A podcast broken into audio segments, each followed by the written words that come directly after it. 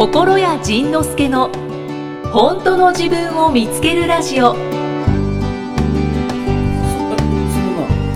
他の人の騒音で嫌な思いすることってある？君は。あるのかもしれないけど忘れちゃうよね。そめったないよ。多分ね。あのねこれもねえめったないよね。その AZ さんもないね。これね騒音で悩まされる人っていうのはめっちゃ族やね。ああるんじあれ？えともこさん風俗風俗、うんこの人見てて風俗分かったよ。ああ、そうなんですね、なんか今日なんかよく喋るやんか。喋ってるかな。なんかね最近最近ねだいぶめっちゃ族に近寄ってきてんでもね基本はやっぱ風俗で、でそのうちのセミナールーム京都にセミナールームがあって、はい。でそのセミナールームって言ってもその事務所ビルの中の一つなので、騒ぐと怒らうーん。れるそのお静かに。そう昔そのマスターコースアドバンスというのを僕がやってた頃にその参加者の人たちがバースデーかな？なんかバースデーかうん。ハロウィンかなんかであのダンス込みの企画ダンス込みのサプライズしてくれたら、うん。下静かな会計事務所やって、めっちゃ怒られたよめっちゃ怒られたからうちのセミナールームのあの一番重要ポイントは飛んだり跳ねたりしない だからあのストレスだな。ストレスやろ。でそこででもでもまあまあまあまあまあまあまあまあまあ守る守れることは守ろうやということで静かにしてたんやけど、はい。あのその誰かがセミナールームのマイクのボリュームをどうやら低音を上げたりしてたらしくて今度上の階の人からえらい怒られたよね。へえ。らい怒られて。でなんかうちのそのとその日セミナーやってた人が謝り言ってくれたらえらいえらい怒られたらしいの。でそんな話をしてたらだんだん面白いことが分かってきたの、要はそういう騒音トラブルには騒音トラブルに限らずトラブルに巻き込まれやすいのは、めっちゃ族の講師だということが分かってきたわけ。いへクレーム言われるのはめっちゃ族の講師だしそれから今度今度うちが文句言われたけれども今度逆に上の階がうものすごいうるさい時もあるってその人たちは言うわけよ、うちのそのめっちゃ族講師が上の階がものすごくもう工事並みにうるさい時もあるとかって言うのね、お俺ら静かにしてるの上上がうるさい。で、そのとその時にいた講師10人ぐらいに「え言われそんな感じたことある？ある？ある?」って聞いた時に「ある」って言ったのがめっちゃ族の講師だけやねん。なあだからちょっと待ってこの騒音は上下ありきではなくてその日にいた講師ありきなんじゃないかえ ねそうですね、っていう仮説が立ってまだ仮説やねんけど、はいはいはい。ということはめっちゃ族はめっちゃ褒められたりめっちゃ好かれたりするけどもめっちゃ怒られたりめっちゃ嫌われたりもするねだから結局好かれるも嫌われるもめっちゃやねうんうんうん振り幅が。振り幅でかい。だからあのーやっぱりね悪いことが我々めっちゃ悪いことが起きたのも、一つのイベントや。ねそれにめっちゃで反応するからそうそより記憶にも残るしそう。人には持って話すしそう。で自分の記憶も書き換えられてそう。だから人に激しくなってなあなんか人にあの「ちょっと静かにしていただけますか?」って言われたやつをめっちゃ怒られてんな。どう思うって言い出すのそういうこともあったなと思って忘れてしまうそうそうそうそう人も多いよねあすいませんで終わっちゃったりして、だからねめっちゃ腹が立つ人はねめっちゃ族やねはいはいはい。めっちゃ嫌なことがあったりめっちゃ嫌なこと言われるのもねめっちゃ族や。ねすすごく感じるわけですよね、うん、そうそうそうそうそう。だからなんかねだから基本的にこの脳みそこの耳のあたりにねなんかブースターがついてるんだから、1の音を拾ったら5ぐらいグワー上げる。だから1美味しいもの食べたら5ぐらいガー上げる。はいはいはいころもあり、そうそうそう。悪いところも。ああそう。りどちらもね増幅してしまう。それはめっちゃ族なんだなって思った。ね。そう。だからあのブログで嫌なコメント書かれたりあの批判されたりその言われのない誤解をされる。ってあんまないやろ。うんうちの不運族代表の高坂明子講師とか、はい。C 君とかもそういうのほぼない、でも僕とか本田こうちゃんとかあとうちでいたいかりんとか、そういう言われのないそのなんか嫌なことってでっかい嫌なことがボンボン来るわけよ、めっちゃ族やからやね。不運族の方にもきっとあるんだろうけどうん。まあ、き気づかないっていうか。気づかないだから不運族はサイレンサーついてんちゃうかな。その我々は1を5にするブースターついてんねんけど、不運族の人は5を1にするその消音装置というか 逆に。あれがついてんじゃないかなと思った。面白いですね、どう？そのあでもわ自分では分からへんけど。自分では分からないねだからめっちゃ美味しいやつも普通に美味しいこう、うん。うんトーンだじゃあな何だって言ったさっき間違ええっ、とフランフフラン。ランクダウン造語造語。そうそう。だから、うん、その逆逆そのその自分の中に取り込む時のその変換方法が逆なんやと思う。え。えこと言ったんちゃう？さあ。あさあさあださあだ今今それめっちゃ得意言うたら、いや今のめっちゃええこと言うたと思います。って言うねちゃ得だったらねさあやで。今今ね今8ぐらいええこと言うたのに2ぐらいにさささあやから1やな。私もささあよりはもっとなんかいいと思います。うんそうやなそうやな。言ってたと思います。今すごいええこと言ったと思うよ。そうかな、ね。そうかそうかなっていうじゃあポッドキャスト聞いてる前の方たちもめっちゃ族不運族でうん。反応違ってますね今。そうや、うん。だから旦那さんになんか「ちょっとお前これ片付けとけよ」って言われたやつをなんかすごい否定されたって めっちゃよく言うやろね。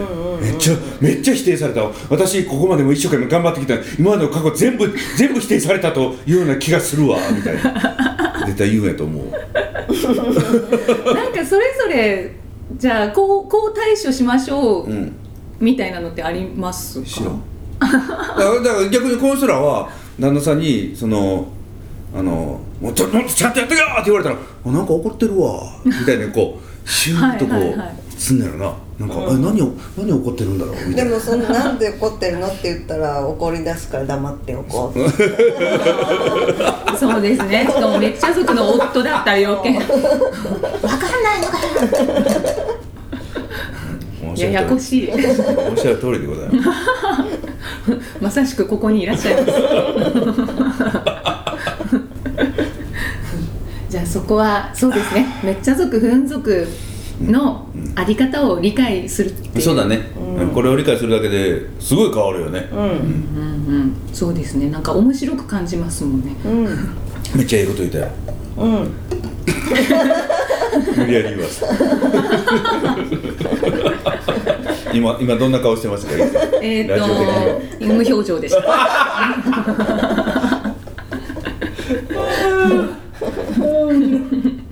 あ面白い。しんどい。じゃあではでは。はい何ですか？質問感想いきましょうか。お質問感想いく？はい。質問感想いくあ行くときに。それから他にももうねちょっとピ何ックアップ。かトピックスありますか？あった。おいやこれねイキさんにやってみ。こんにちは。イキさんに？うん。こんにちは。いつもポッドキャスト聞いてます。最近時間がなくようやく124回目を聞きました。はい。イキさんがジンさんのブログにコメントしている人のことをバカにしていましたが。そんなことあったっけ？バカにしてましたっけ？知らんねんどのことか分からないね。えイキさんがジンさんのブログにコメントしている人をバカにしていましたが私はその人たちの気持ちがよくわかります。確かにヒントはたくさん書かれていますけれど人生そんなに簡単ではありません、私は人間関係がうまくいかなかったり自分のことで悩んだりすることが多いのでいつも仁さんのブログを読んでヒントをもらっています。それでも悩んだり考えたりして分かったと思っていても実際にはその環境になるとどうしてどうしたらいいか分からなくなったり多分そういうのは私だけではないと思います。このぐるぐるはいつになったら終わるのかなと思うと面白いですよね。という言葉がすごく気になりました。このぐるぐるはいつ終わるのかなって思うと。面白いですよね。ね。一生懸命に生きてそれでも悩んで人生に助けてもらいたいという思いを持ってはいけませんか？そんなに自分のことを必死で考える人間が面白いですか？っていうのが来てたな、なるほどまあまあどの話か僕ももう忘れてしまったか分からへんけどあのねもう一つ言えることはそんなことない。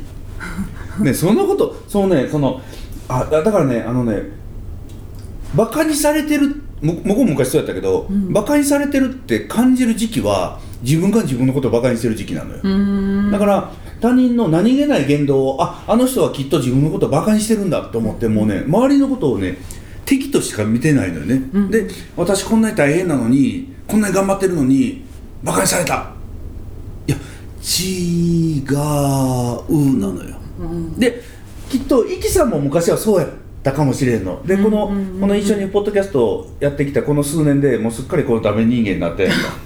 そしたらダメ人間であることが面白くなってきたやんか。そうですね。ね、うんうん。そうなると人にバカにされてるって感じなくなってくるのよ、うんうんうんだからこはこの人ねまあまああの、ま、多分ね真面目に変わろうとしてて真面目に頑張ってるんだけれどこの真面目にっていうのがね裏面に出てしまうのね、うん。その悲惨な方に出てしまうのよ。これ真面目にやってもいいんやけど真面目に笑うとこやねこれ、いうんうんうんうん。それそれを本当に学びました。ねえ。私は。私も多分同じ、うん。同じでしたって言っていいのかそういや多分ねうそうだったと思う。はい。誰もバカにしてないのに。そうやね深刻やね。だから真剣に考えるのと深刻に考えるのってまた違うのよね、うんうんその真剣に考えてもいいけど深刻に考えると暗い方へ暗い方へ行っちゃうね、うんうんうん死んだ方に死んだ方に行っちゃうからこのねポッドキャストネーム分からず屋さんなんですけど。はい。うん。でこの僕らが今言ってるこの会話も深刻に受け止めたらあかんね、うんうんうん。あそうなんだ。ってこう笑わなあかんとこやね、笑うとこやねはい。だからそれをねなんかだから一生懸命に生きてそれでも悩んで仁さんに助けてもらいたいという思いを持ってはいけませんか？全然いけなくないね、いけなくないね。だからそれはそれでいいんだけれどだからこそそうね。笑ってほしいね。自分のことをそこで笑えるようになった時に初めて、うん。そその意味がわかるよね。そう、あこんなにこんなに悩んでこんなに解決探してんのに解決しないんだ私。って笑う。ダメだ私全然ダメじゃん。バカだなーって笑ってたら分かってくんね、うんうんこれねほんま真剣にこのこの淵に行くとねずっと苦しいからね、だからあの若らず屋さん笑えるようになるといいなって。でもね今はね笑え笑えないのも仕方ないよその時はね笑えないもんね、はい。だからちょっとずっと聞いててこのこのバカなババカなバカポバカポポッドポバポバカなポッドキャスト。バデューはメイク。メイクバデューはメイクメイああポックドキャスト。そう。って思った。若らさんあいっぱい笑えるようになるといいなと思うね。でなるのよね。笑えるようにね。はいリキさんもなれたもんね。あね。で今そのポッドキャストの、うん。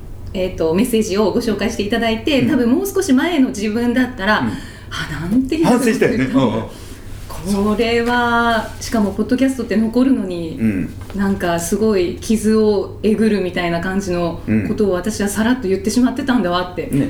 すごい反省してたと思うんですけど今の自分 自分の今を見るとああそういうふうに捉えたんですね。ね。終わりうんっていう、なんかそうよね。そんな。だからお前一つの出来事があった時にその例えば僕今ここでコーヒー飲んでるけどこれをパンと倒した時に、はい大変なことしたって笑う人と、床に染みできてうわやばいどうやって隠すどうやって隠すってこう面白いに持っていく人とまた全然人生変わってくるから、だからこの人ね面白い方に持っていく練習をしてほしいね。トレーニングやねこれね、そうね、うん。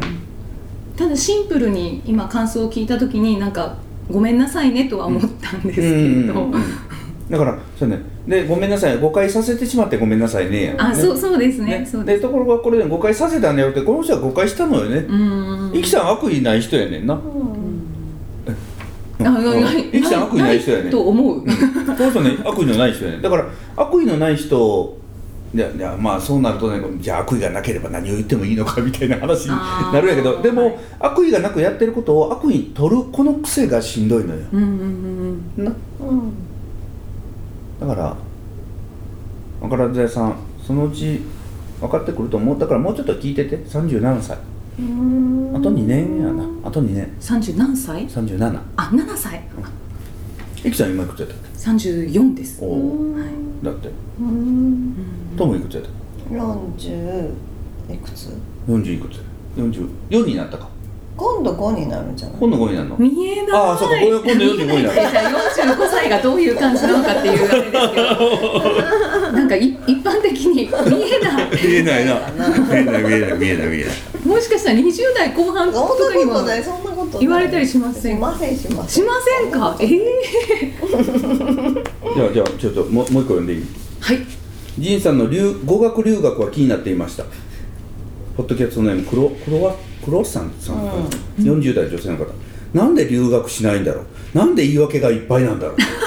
いつも怖いことに飛び込めて言ってるくせにともやもやして見ていましたいやおっしゃる通りでございます。でも心得的には怖いまま留学するのもあり逆にべ英語を勉強しないままで海外で遊んだり働いたりするのもありなんですよね。語学留学をするということは怖いことに飛び込むこと。留学自体が不安留学したからといって何も変わらないかもしれないという怖さもある。そして留学する方がみんなから応援されて見栄えもよく頑張ってる感もある、えー語学留学しない英語を勉強しないということはできないままでも大丈夫を体感したい。頑張らない方が通じるうまくいくかもしれない、必要なら通訳を雇えばいいわけだしその方が通訳の活躍の場を奪わなくても済む、でも皆をがっかりさせ自分も自分の不甲斐なさにがっかりし留学した方が何かしら成長が見られたのではないかという妄想に取りつかれる。うん私も最初は仁さんの語学留学に期待していました。うん怖いことに飛び込むなんてすごいと思っていました、でも今は留学してもしなくても頑張らないままの仁さんでいてほしい。そしてできれば一連の心の動きや葛藤をご自分で分析して文章として発表してほしいです。もう忘れてしまったもんね。どうしようかな 怖いということは本当にやりたいということなのか怖いということは期待に応えようとしているだけなのかその仁さんの行動に私も何かヒントをもらえそうな気がします、一連の心の動き。だからえっと留学しようと思ってほんまね真剣に調べてたのよね、うんうんうん。で結構真剣に話もされてましたそうそうそう。一時期するっていうあそうするって決めてたんやけど、うん。なんかねそのもうすでに入ってるイベントのこの谷間でやろうと思ったらす。ごいなんかねしょうもない留学園になりそうやって、うん。あこれなんかもったいないなと。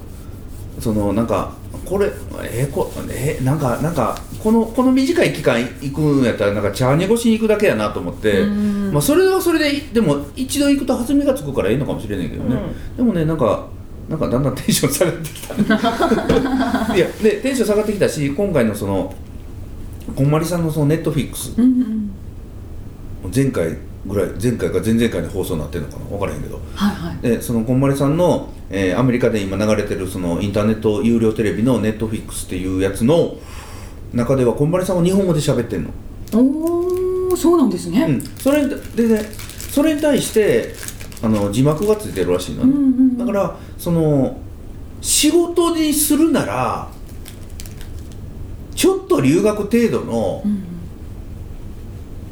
英語でされる方が周りの人迷惑するのよね、逆に。そう。こんまりさんがよくわからない英語であの中で一生懸命英語で喋ってたら、うん。見てる人ものすごい困るのよね、うんああとちゃんと伝わらなそうですね。そうそうそうそうだから例えば海外から有名な講演家とかが、うんセミナーリーダーとかが来て日本でセミナーするときにその人がよくわからない日本語で一生懸命喋られたらこっちもうなんか気狂いそうになるよ 頼む通訳つけてって思うやん、はいはいはいだからあのー僕は英語に関しては面白い英語しゃべりを目指した。もう目指すだからそのデカワイン。出川でいやいやちゃうあのねボビー・オロゴン日本語。うん。あああいうなんか面白いやつの方が面白いなと思って、あうん。あのさんまのからくりテレビかなんかのあの、うんうんうんうん。なあの日本語を勉強してる最中の人たちが面接受けに来てその人たちのはい。その日本語の受け答えがむちゃくちゃ面白い動画があるの。もうもうねもうねもう見てるだけでもうなんかニッコニコしてしまうような そのできないっていうのはこんなに楽しいんだなっていうのがねうん分かるのね。だからあ僕はなんかやっぱりねよく通じるよりも面白い方を選んでしまう傾向があるので よくできるよりも面白い方をね関西人なんで。だから言っちゃいますよね。関関西人なんでって。そうそうそう。でと言いつつその英語で喋る英語でその前にヘシルの英語英会話の卒業式でなんか一人一人があの英語でスピーチするのね、で英語、まあ、スピーチする内容は自分で考えるんだけどそのそれが終わった後に言われたのがやっぱりジンは英語で喋っても日本語で喋ってもジンだ。おおっぱり言いたいこと伝えたいことっていうのは一緒なんだなと思って、だからジョークの入れ方も一緒だと。頭の中で考えてることを出してるだけだそうそうそうそうそうそあうだからあそんなんでいいんだなと思って。だからガチガチにギャーってやろう。まあ多分あのあそうそう。で英語を喋れる人っていうのは君君はちょっと例外なんやけど英語を喋る人ものすごく喋る人の共通点は一回追い込まれてる人が多くない？って思ったの。その留学行って日本では英語すごくできたからあこれはいけるわと思って英語英語留学行ったりああの海外に住んだら全然通じないんじゃない、うんうんうん。ということでぐわー大ショックを受けてそこからこの這いずるように英語をわーっと勉強してわーっと今になったっていう人はだから一回ねその、絶望する経験をしてる人たちが英語をペラペラ喋ってるということに思ったの。あの恵子さんでさえそうやから、その留学してハワイかどっかに留学した時に全然通じねえじゃーって言ってものすごいびっくりしたらしいのね、あ野口さんすごい勉強されたんです野口さんねそうそうそうそう。向こうの大学出てるじゃん、うん、大人になってから勉強してるからねあの人もね。あそうなんですね、だからやっぱりねそういうなんかぜそのぐらいの経験しないとあのレベルにはならないんだなっていうのは。う無理無理、そうやんな、なのに君はそういう経験してないのにある程度は喋れるやんか。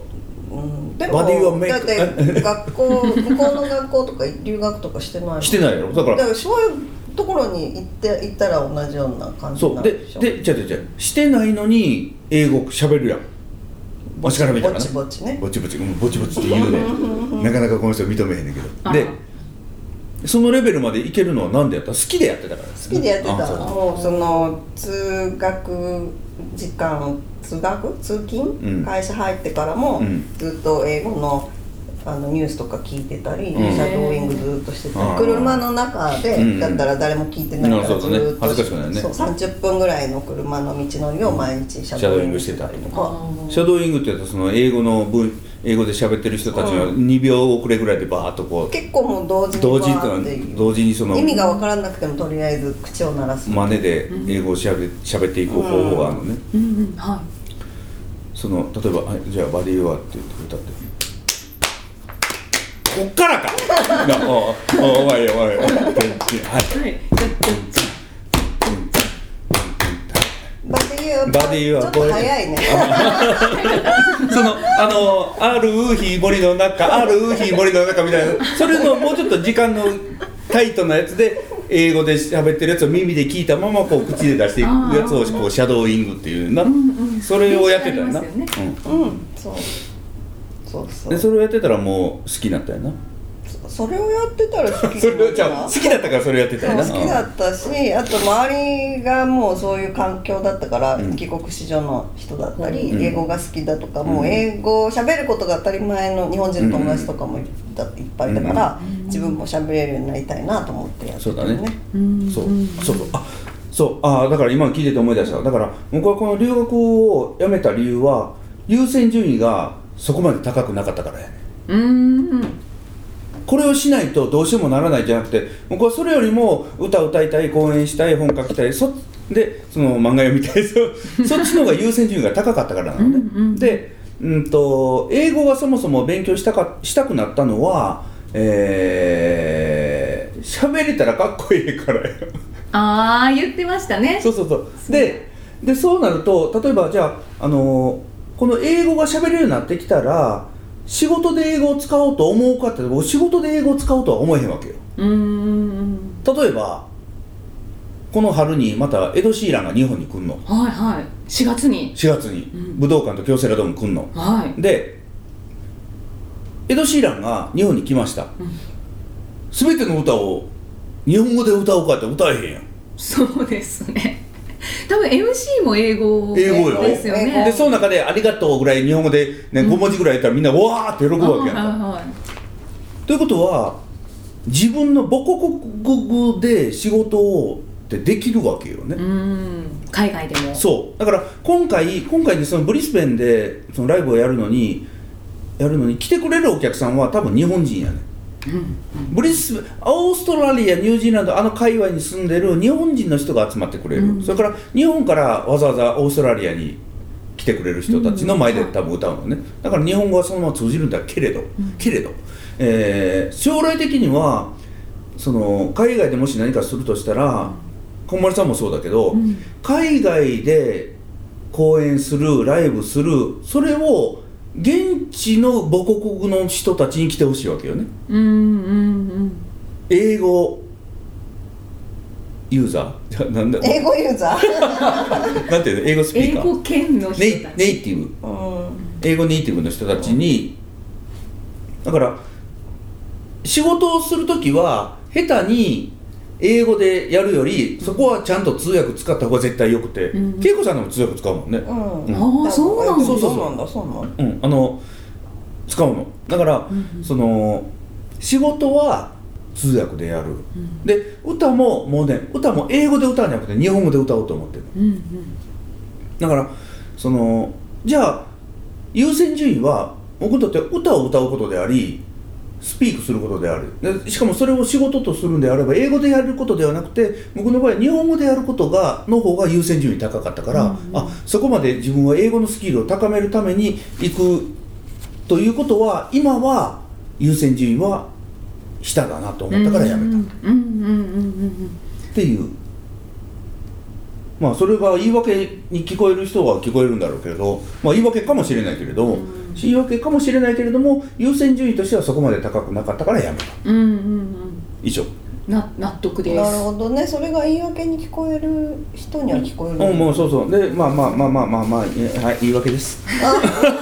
優先順位って結構重要でうん重要だよね。自分の中の熱量が下がっていくもんね、そうそうそうそうそう。うんで優先順位1位2位じゃないことに熱量を注いでると、なんかねおかしくなるからね、うん。だからそうないかうん意味で言うとね。やらなきゃっていう感じになります楽しよね、いよりもねやらなきゃになっちゃうんだったらうん。違うよね、でまだありますか？まだね僕にクレームが来てんねん、え。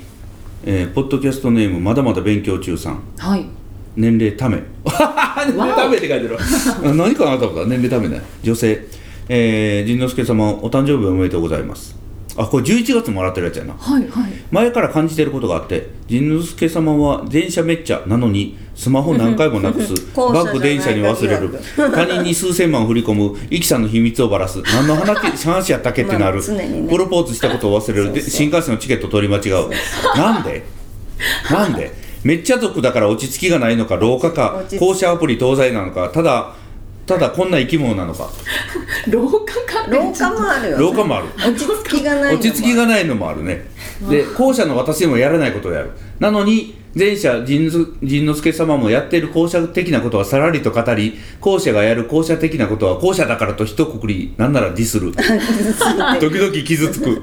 後者はではなく後者の中にはと言ってほしいな。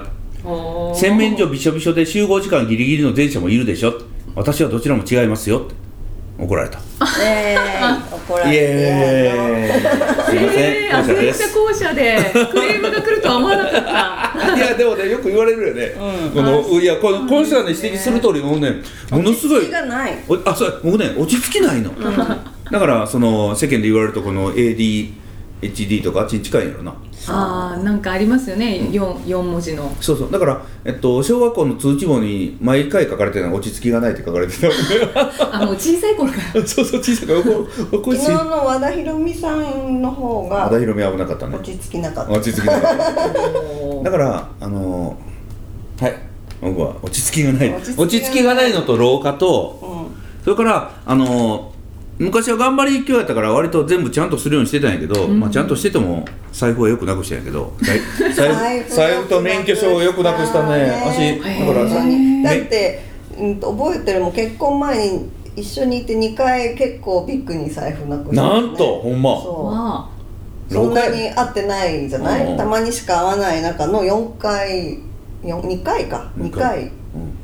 1回目は自転車で天一食べて。あで走って泉谷とこ行って。そううん泉谷行ったら財布なくして。で警察に行ったらあったあったね。警察行ったら届けて 来てくれた人とばったりやったやつあそうだそうだ、でもう一個覚えてるのはな誰か長渕か誰かのコンサート、えじゃあチューブのコンサートに甲子園の甲子園球場でチューブが毎年夏に野外ライブを行ってたのね、それに久しぶりに行ったら、はい。その前に近くに伊東洋華堂があって。どういうことだっけ？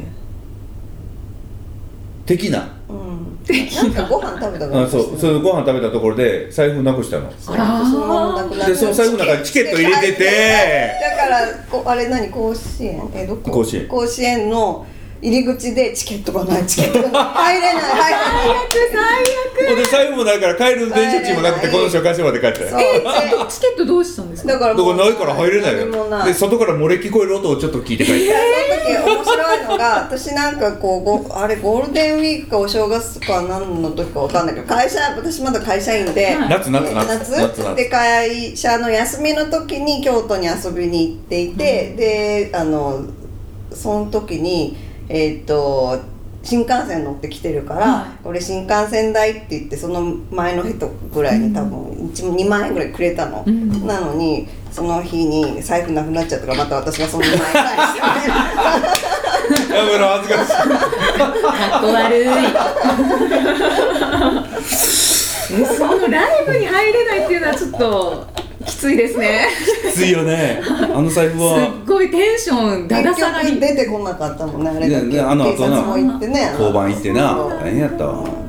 どこ行ったんやろね。ね2回一緒に交番に行ってる。財布なんか。ほんまやな。結婚する前。ほんまやな。ほんまや最低や。すいません。だからさっきのえっと何さん？まだまだ勉強中さん。いやもうおっしゃる通り。ででそのそれなのに校舎がやることはディスるやんか、ね、やっぱりねこれね自分のことは棚にあげるっていうのがねやっぱり一番大事なんだ そこに大事な要素があるんですね。自分のことは棚にあげていい。どうどうしますか？校舎の中にはって言ってほしいっておっしゃって。わかりました。以後気をつけます っていうことを忘れる。そうそれを忘れてしまう。忘れる落ち着きがない人なんでもうさっき謝っときます。忘れます。約束したことをすべて忘れて。まだまだ勉強中さん。すいません。謝っときます。はい。謝るしこかない。この僕の今のこの謝ってるこの筆のこの反省の色をいきさんちょっっと実況中継してラジオもらっていい的にそうですね。あのいつもといつもとちょっとあんまり変わらないなんですけれども。反省の色なしと見ました。なんでバラ振りをしてますなんでバラすんのごめんなさい。素直だから。素直だから。イキさんがそんな人だと思わなかったわ。そんな人にしたんは誰やねんと。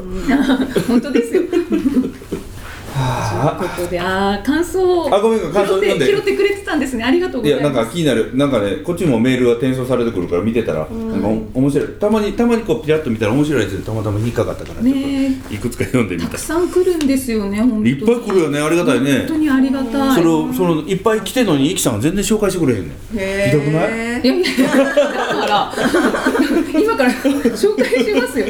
じゃあ感想を紹介します。はい。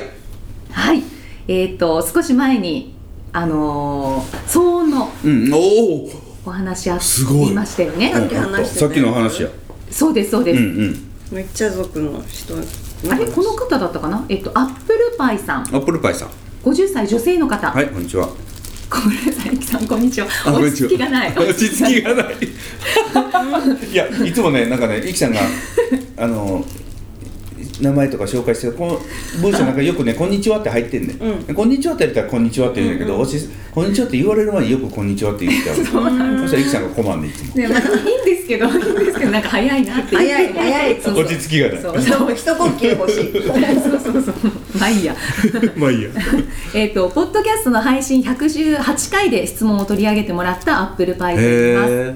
ジンさんにはえっ、と四十臭い四十臭い四十臭い49歳と言われましたがイキさんがひどいと言ってくださりうん。私のメールを天女のような美しい声で読み上げてくれて本当に嬉しい良い思い出です。よかったね。ありがとうございます。今日もまだちょっとハスキーボイス。えっとそしてジンさんからのアドバイス、うん。もっと大きい家に引っ越せに爆笑し いい母親をやめろにズキュンときました。ごめんへなさい。騒音のあれじゃないかも。うんもうズバリ刺さりました。えそうか子供が騒いでてうるさいみたいな話だったのかな。だったかなあまあまあいいわ。ははいいすいません、ん。えっとまだなかなかいきなり適当な母親になるのは難しいですが、うん。少しずつ変えていこうと思っています。はい。中2の娘はその相談時以上にうん。本格的な不登校にはなってしまったのですが、はいは私は前より楽になり、うん。怒鳴り倒したり切れまくったりが全くなくなりました。いおおすごい娘は娘のやりたいことを叶えているんだなというふうに考えられるようになってきました、うん。番組で取り上げてくださりそしてお答えいただき、うん。本当にありがとうございおます、およかったね。よかったね。すごい。ええことを言ったよね。そうですね。思いつきで。以前の仁さんあ思いつきなんですか？いや深く深く考えてそれをいただいてから2週間近く考えた答えです。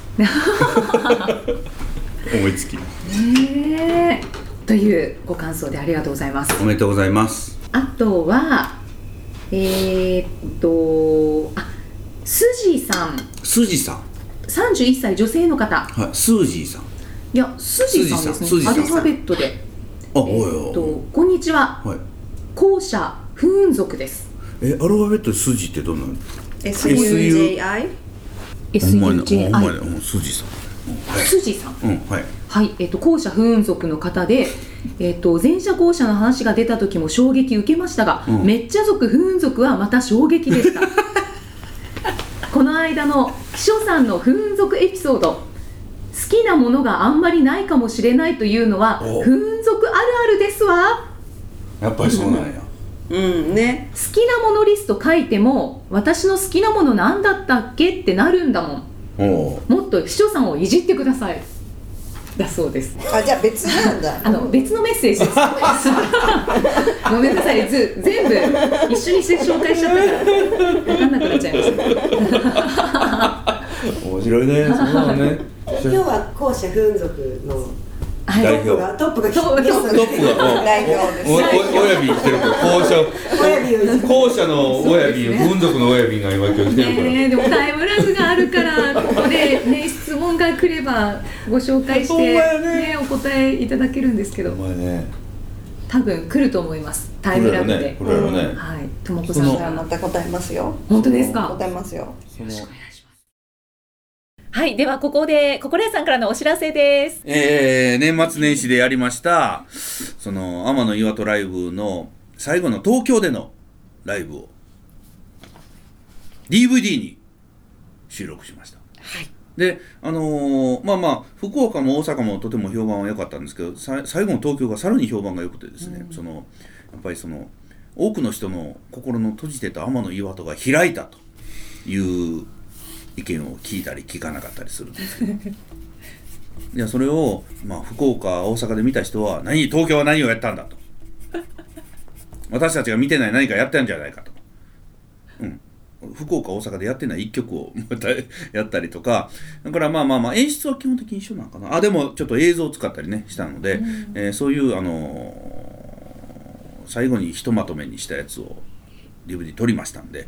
で、えー今回は客席とかも映ってるのであなたが映ってるかもしれない東京の人は。キャー。キャー。であなたがこう乱れ乱れ乱れ騒いでる様子が映ってるかもしれない。そうですね。でもまあまあ本当にあのとてもとてもいいライブだったので、えー僕はそのライブにやるにあたって一つの妥協もせずにできたライブってなんか久しぶりだったかなという気がするので、えーそんなライブの、えーこれでもでもこれはそんなにあの一流その売れっ子アーティストのように大量に何万部も売れる DVD ではないので、えーそんなんしたら在庫で山になって家一軒借りないといけなくなってしまうのでえー予約した人にだけしか売りません。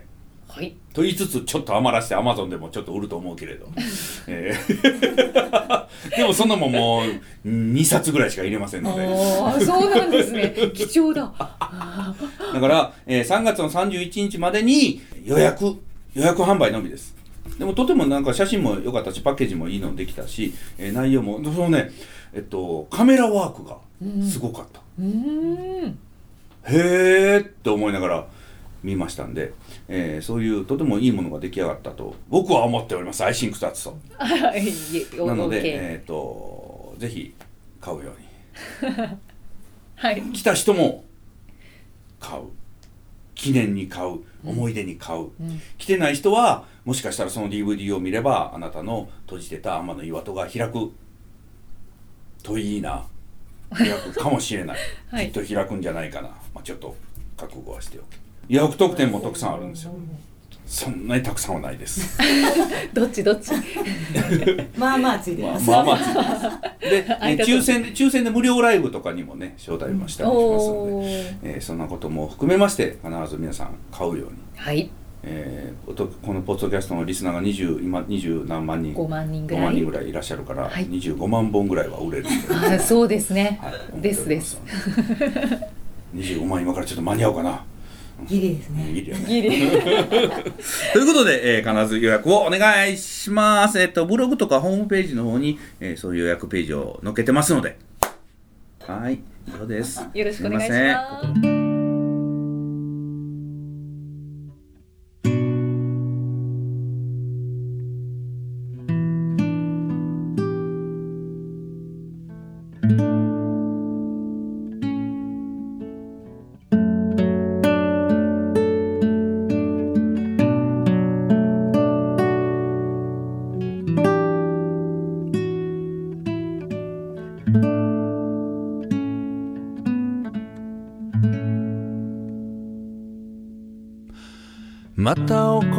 れるのが怖くて。本当の気持ちなんて言えない。それでも間違っていることが許せなくて。いつも不機嫌で生きている。出しゃばりだと思われるのが怖くて。いつも遠慮ばかりしている。嫌だと欲しいが言えなくて。我慢するしか知らなかった。とっても弱い本当の私知られるのがとっても恥ずかしくて嫌われるのが怖くていつも強がってた。そうしないとここにいられないと思ってた。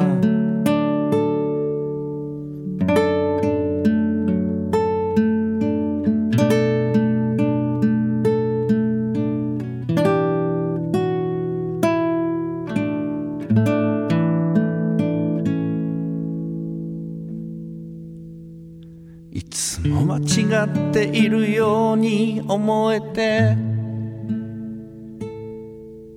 曖昧な態度で人に合わせて。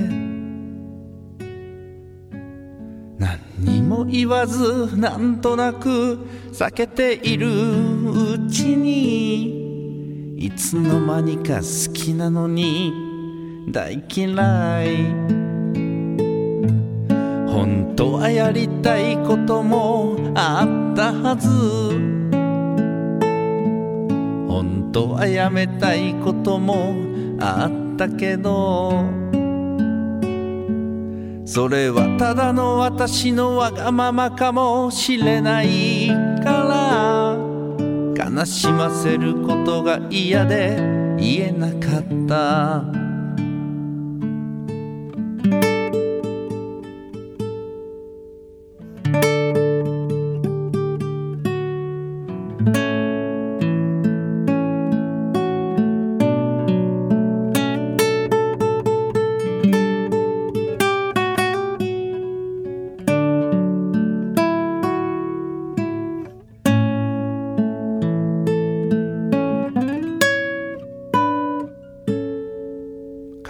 手に傷ついて我慢して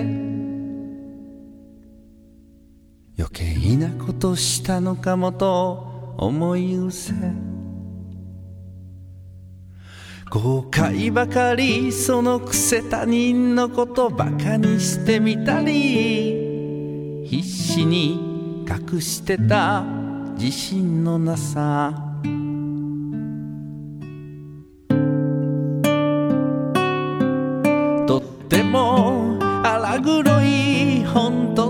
し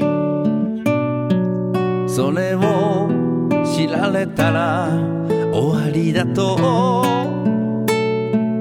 嫌われるのが怖くて口をつぐんでいいこのふり。そうしないとここにいられないと思ってた。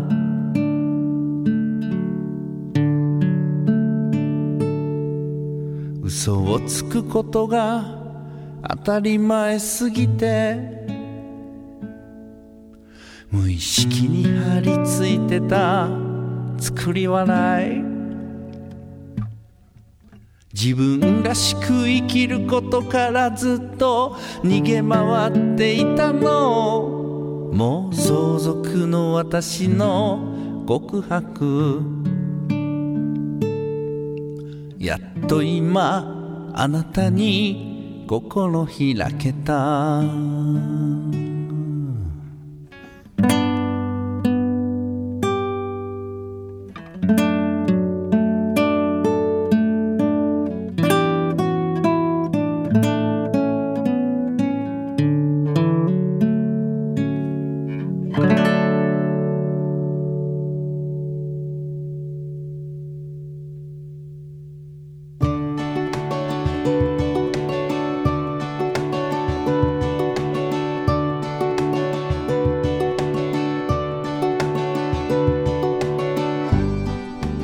回はどんな気づきのお話が出てくるのかお楽しみに